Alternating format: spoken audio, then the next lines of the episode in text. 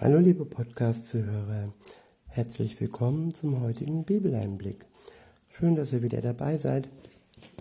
Heute habe ich für euch ein paar Verse aus dem elften Buch der Sprüche. Ich benutze wieder die Übersetzung Neues Leben. Ab Vers 1 heißt es, der Herr verabscheut Betrug, doch er freut sich an Ehrlichkeit. Ja, oftmals betrügen wir uns gegenseitig und machen fast schon einen Sport daraus, dass der eine den anderen am besten betrügt. Und aber Betrug verletzt, Betrug trennt die Menschen und wer sich betrogen fühlt und wer betrogen wird, dessen Leben wird ganz schön durcheinandergewirbelt.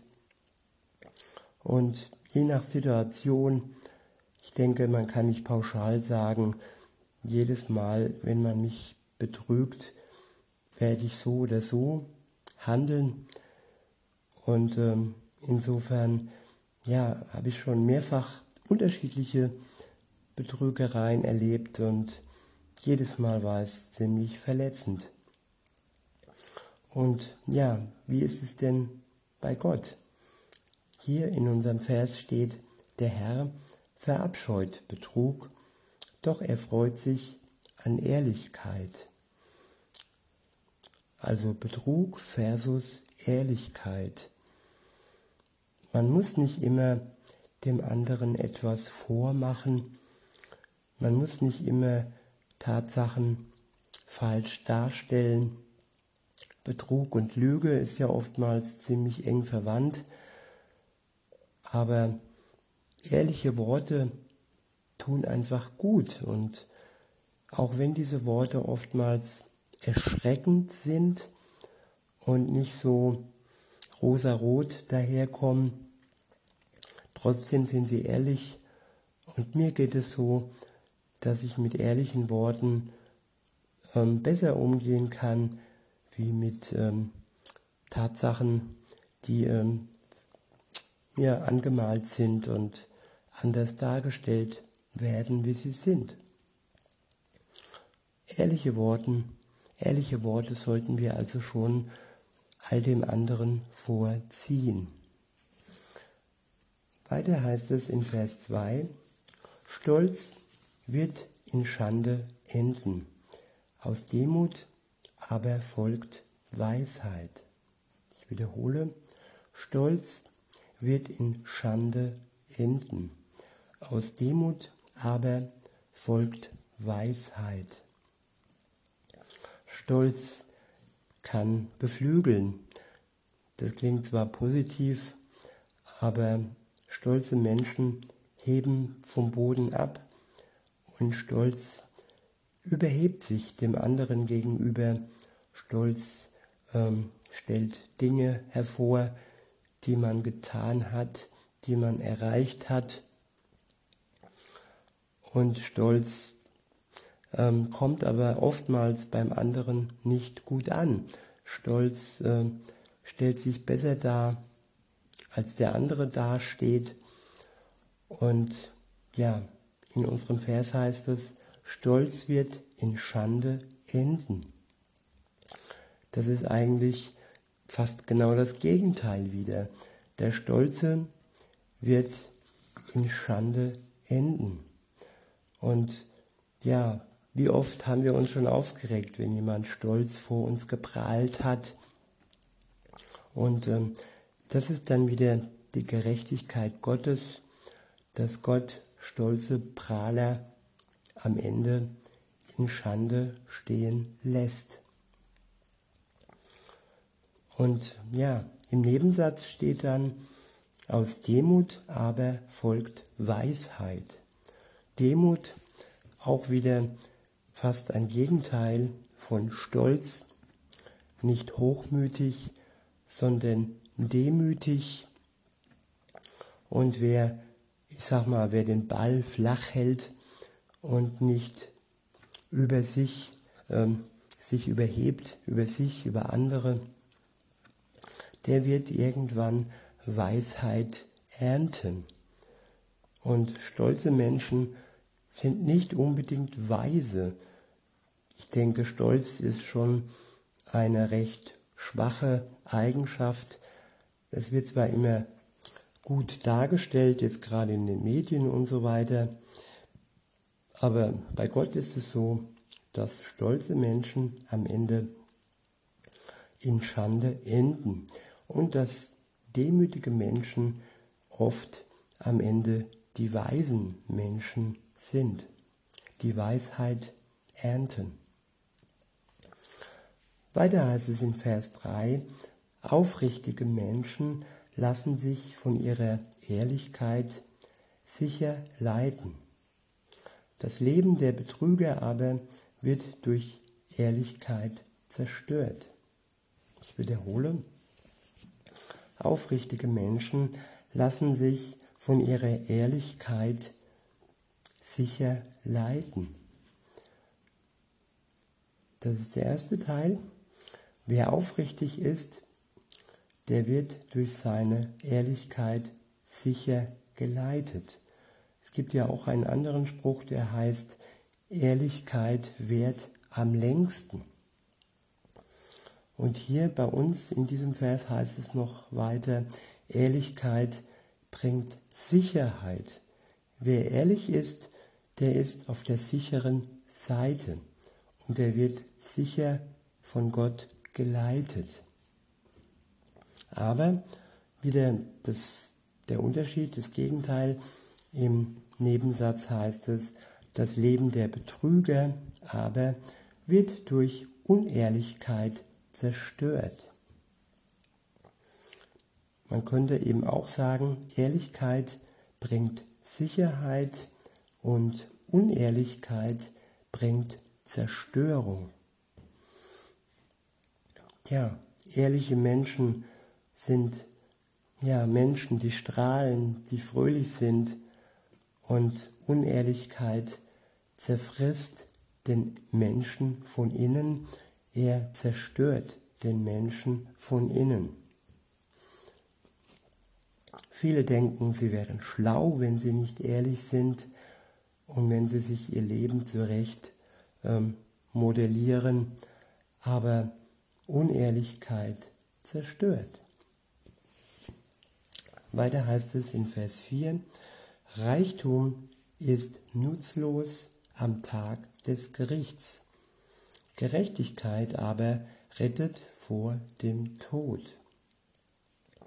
Menschen, die ähm, ihre, ihre Lager und ihr Geld ähm, anhäufen und immer mehr Reichtum zusammenschaufeln und sammeln. Sie werden am Ende erkennen, am Tag des Gerichts, dass ihr Reichtum ihnen nichts bringt. Und Reichtum verpufft von einem Tag auf dem anderen. Und ja, Reichtum kann man nicht als Gegenwert beim Tag des Gerichts äh, vorbringen. Also man kann sich nicht frei kaufen durch seinen Reichtum und man wird durch den Reichtum vor Gott auch nicht gerecht und man wird auch nicht gerettet werden. Alleine rettet uns Jesus. Er macht uns gerecht vor Gott und er rettet uns vor dem Tod. Weiter heißt es in Vers 5, die Gerechtigkeit des Gottesfürchtigen ebnet ihm den Weg. Die Gottlosen aber brechen unter der Last ihrer Schuld zusammen. Ich wiederhole, die Gerechtigkeit des Gottesfürchtigen ebnet ihm den Weg. Die Gottlosen aber brechen unter der Last ihrer Schuld zusammen. Wer gerecht vor Gott sein kann durch Jesus, der uns zu gerechten Menschen macht, der hat einen ebenen Weg. Dessen Weg ist frei, dass wir auf Gott zugehen können. Und wenn wir Gott fürchten, wenn wir ihn lieb haben, weil er uns lieb hat, dann können wir als Gerechte einen geraden Weg gehen, der geebnet ist. Und die Gottlosen aber, sie werden unter ihrer Last, ihrer Schuld zusammenbrechen. Das ist immer, das Ende ist immer entscheidend und auch wenn sie in der Blüte ihres Lebens ähm, stolz und prahlerisch und erfolgreich sind und ihre Schuld vielleicht noch nicht so ähm, als Last erscheint. Am Ende ihres Lebens oder bei vielen auch schon in der Mitte des Lebens, ähm, viele brechen zusammen. Und da kann nur Gott wieder aufhelfen. Und nur wenn man die Hand Gottes ergreift, dann bekommt man wirklich Sinn im Leben und kann seine Schuld hinter sich lassen. In Vers 6 heißt es, die Gerechtigkeit rettet die Rechtschaffenen. Das heißt, die, die wirklich das Recht Gottes erfüllen wollen, die nicht im Unrecht unterwegs sind und die nicht ja auf der Schattenseite des Lebens gehen. Und Gerechtigkeit rettet. Jesus macht uns gerecht und dies bringt uns Rettung. Im Nebensatz heißt es, die Betrüger aber bringen ihr eigener, bringt ihr eigener Ehrgeiz zu Fall. Ja, Ehrgeiz, ein, eine Tugend, die äh, in der Welt ganz hoch gehoben wird.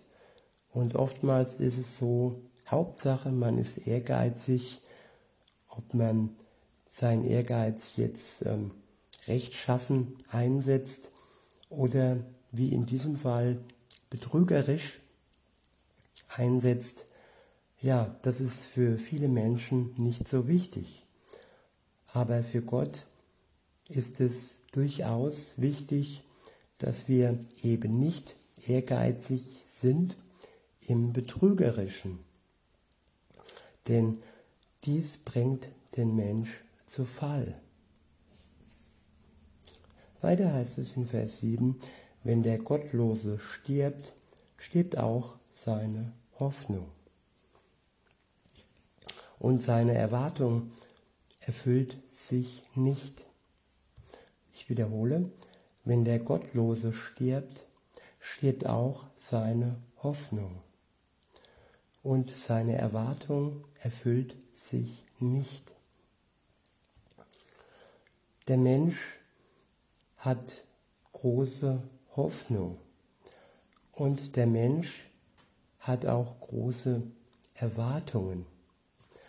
Aber nur bei dem wird die Hoffnung erfüllt und nur bei dem wird die Erwartung erfüllt, der mit Gott unterwegs ist.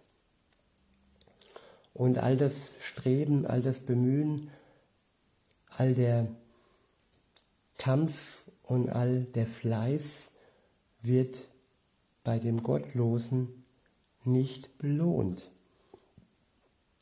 Nach seinem Tod stirbt auch seine Hoffnung. Und seine Erwartungen werden im Leben nicht erfüllt. Wer aber auf der Seite Gottes steht, der wird, bei dem wird seine Hoffnung erfüllt, auch dann, wenn er stirbt. Denn er trägt eine Hoffnung in sich, die den Tod überlebt. Es ist eine ewige Hoffnung und der Tod hat keine Macht mehr über ihn. Der Tod wird zwar noch ähm, ja, vonstatten gehen, sag ich mal. Jeder Mensch muss sterben und äh, auch die, die noch auf der Welt sind, wenn Jesus wiederkommt, ähm, die werden ihre, ihr irdisches Leben ähm, ja verlieren, weil sie dann in der ewigen Verdammnis enden werden, insofern sie nicht auf der Seite Gottes stehen. Also, um nochmal zurückzukommen auf unseren Vers, ich wiederhole nochmal, wenn der Gottlose stirbt, stirbt auch seine Hoffnung und seine Erwartung erfüllt sich nicht. Und bei einem Christen ist es so, dass er im Sinn hat, dein Wille geschehe. Also der Wille Gottes soll geschehen und das ist meine Erwartung. Ich warte für mich jetzt nicht, ich erwarte für mich jetzt nicht, dass das geschieht, was so der Maßstab der Welt ist. Ein Haus, ein Boot, Kinder, Frau, ja, alles, was man sich so weltlich wünschen kann. Ich freue mich zwar und ich bin dankbar für das, was ich habe von Gott, was er mir schenkt und was er mir gibt und was mich am Leben erhält, vor allem sein Wort, sein Geist und seine Liebe. Aber meine Hoffnung und meine Erwartung setze ich in Gott. Und dies wird dann ewiglich, ewiglich Bestand haben. In diesem Sinne wünsche ich uns allen eine Hoffnung, die das Leben überdauert und Erwartungen, die uns selbst weiterbringen und die auch dem Willen Gottes entsprechen. Ich wünsche euch noch einen schönen Tag und sage bis denne.